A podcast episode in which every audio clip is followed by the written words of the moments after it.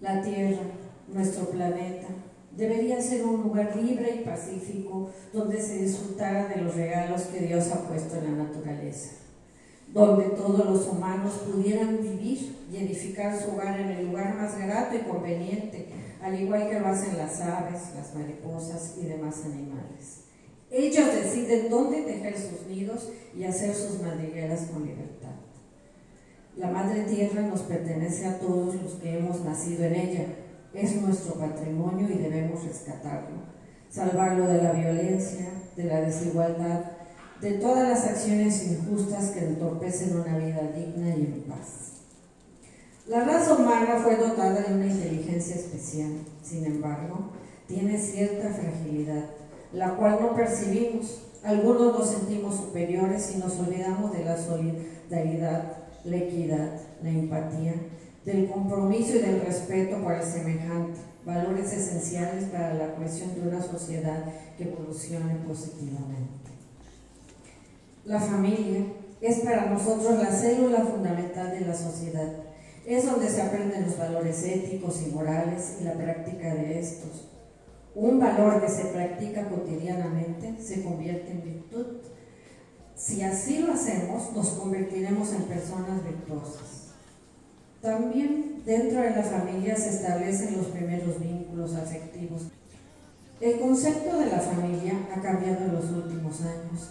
Tiempo atrás se consideraba solamente formada por el padre, la madre y los hijos. Actualmente una familia está integrada por personas que, aún sin ser consanguíneas, forman un núcleo donde se sienten amadas, protegidas y comprendidas, sobre todo felices, de acuerdo a sus preferencias sexuales o religiosas, por citar algunas. Quienes tienen una familia funcional son afortunados.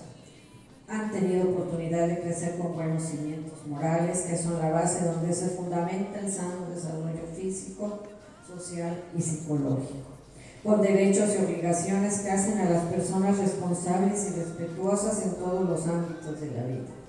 Sin embargo, no todos tienen la suerte de crecer en una familia estable, unida y amorosa. Muchas personas optan por huir desde pequeños por situaciones que les perjudican física y emocionalmente. Salen del núcleo familiar dañados en el aspecto psicológico lo que les convierte en presa fácil para la delincuencia, las adicciones y el suicidio.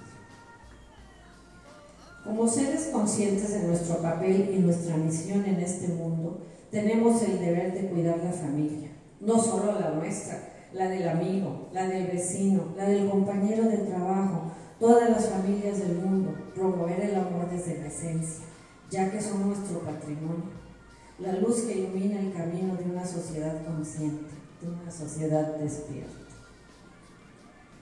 Nuestro lugar de nacimiento es donde abrimos los ojos por primera vez. Aquí pertenecemos al barrio, a la colonia, al pueblo y también ellos nos pertenecen. Es el primer vínculo de identidad y arraigo, donde se establecen las interrelaciones personales y colectivas de diferentes tipos, artísticas, deportivas, lingüísticas, territoriales, ocupacionales, etc como elementos de anclaje, de conocimiento mutuo. Es nuestro patrimonio emocional.